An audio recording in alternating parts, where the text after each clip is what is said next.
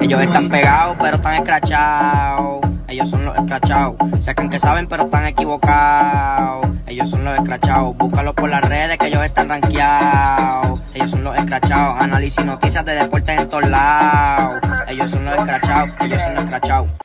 Pues mira, vamos a analizar esa misma división.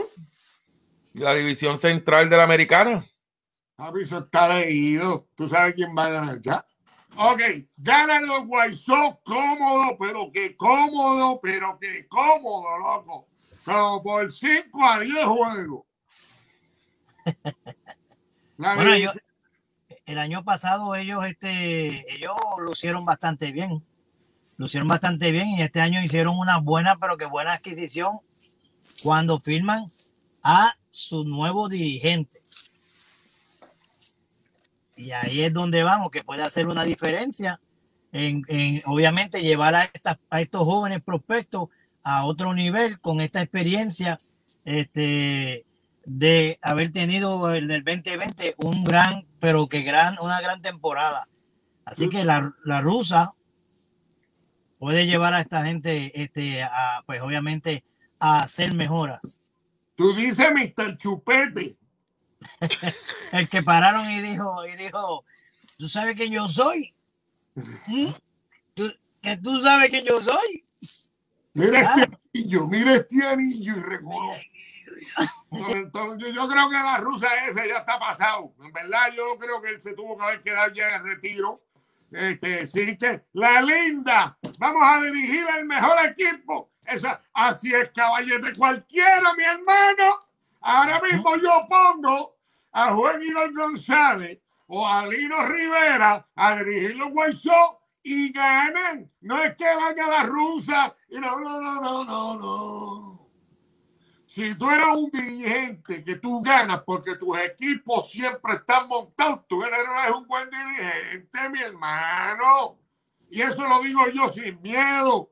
Un dirigente de verdad es un tipo como Billy Martin. Billy Martin cogió una mierda del equipo de los Yankees que estaban sotaneros, los metió a la Serie Mundial.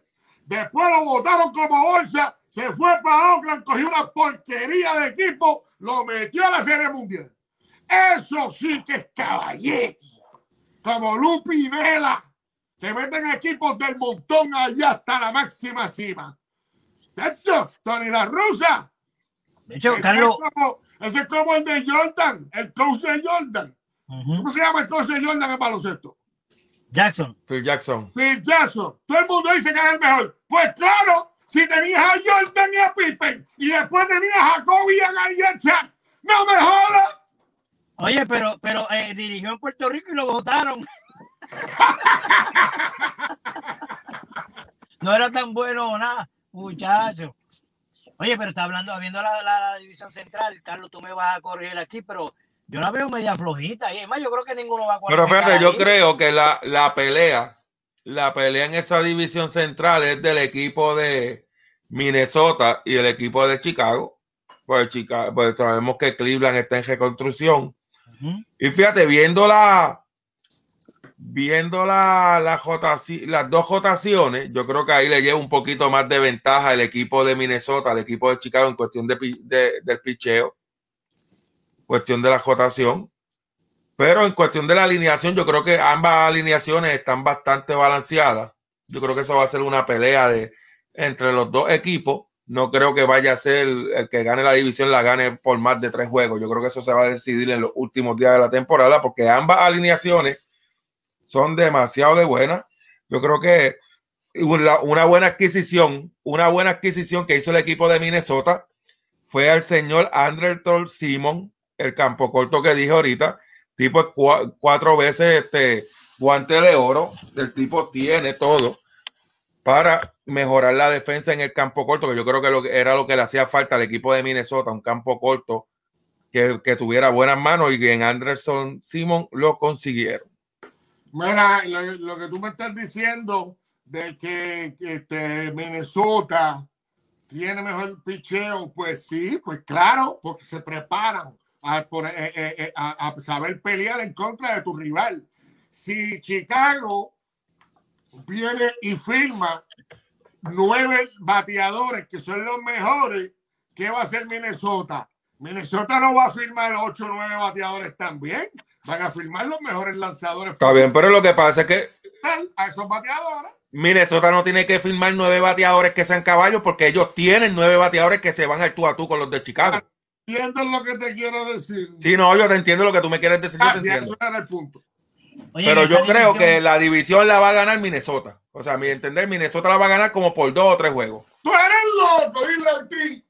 No, no, yo lo que quiero mencionar es quiénes, son- quiénes este, pertenecen a esa división central, porque yo como que la veo media, no sé, Florida. Están los Twins, están los White Sox, los Detroit Tigers, los Indians de Cleveland y los Kansas City Royals. Está, Mira, yo creo que, para como mí, ya te dije, floja. La pelea de esa división es dos equipos. Chicago y, lo- y Minnesota son los dos equipos que van a estar peleando el puntero de la división central. Es la división más porquería en Grandes Ligas ahora mismo, ¿sí o no? Para mí En la sí. americana. En la americana sí. En Grandes Ligas, pero ¿cuál es peor? No, la central de la nacional es peor. Sí, es una mierda también. Sí, ¿qué, qué rayos estará pasando con las divisiones centrales? Lo que pasa es que en, el cent- en la parte centro de Estados Unidos no se juega pelota. Es en las costas. Póngase a chequear la, la, la, la- la geografía de la pendeja. Sí, en la costa. Bueno, pues entonces yo me voy a ir con los White Sox y los Twins y los otros tres que se repartan este, la posición que quieran. Total, no van a cualificar mucho. la división, mira, Cuman Cruz se fue contigo. Cuman Cruz dice que ganan los White Sox por 20 juegos. Difícil Oh. eso, pero. Cruz se abre de pelota. Sí, sí, sí, sí, sí, no. sí, sí, sí, sí, sí, sí. Este es Twins, eh, de los Twins es Berrío, Ma- Maeda, Pineda y Jay Ha.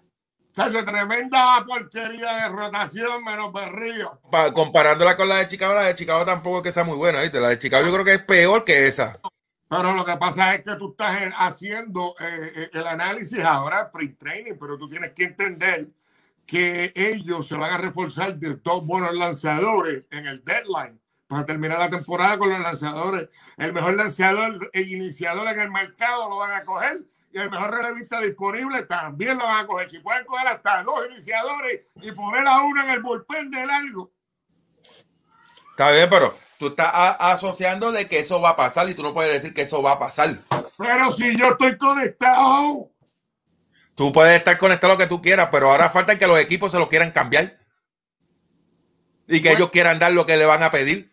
Lo que, y que ellos quieran dar lo que le van a pedir. Uno cambia por chavo a veces y por draft pick, no necesariamente tiene que ser por pelotero, señor.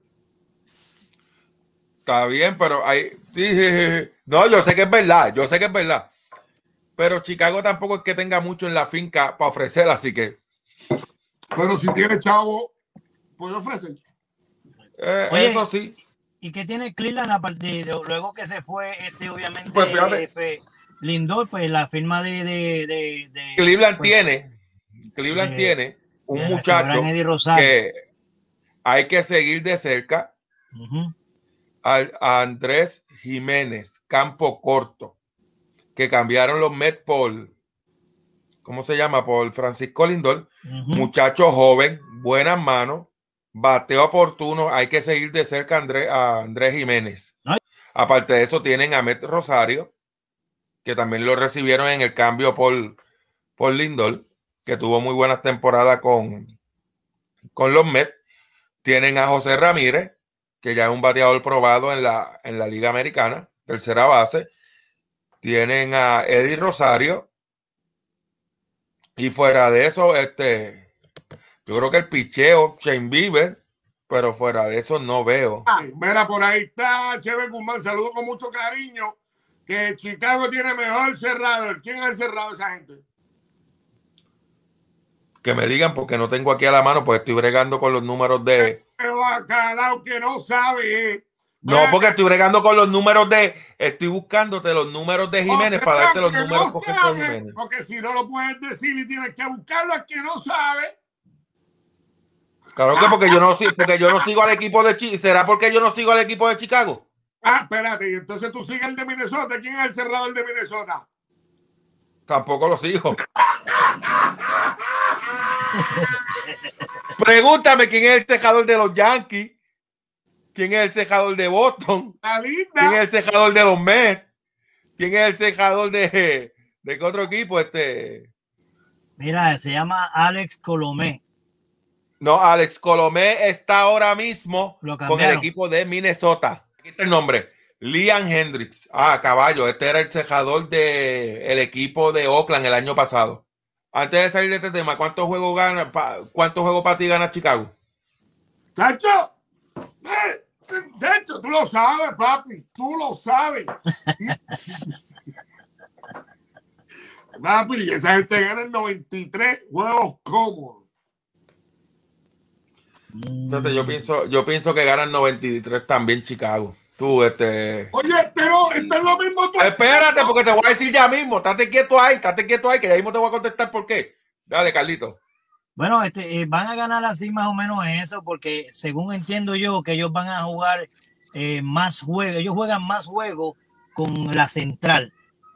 Y, y entonces con, con los demás equipos juegan menos, según entiendo. Eh, y la central está como que media flojita, así que pues están en los noventa y pico. Están- Sí, están en los ellos ganan 90 y pico. 90, Chicago va a ganar 93 juegos porque Minnesota va a ganar 97. The music just turns me on.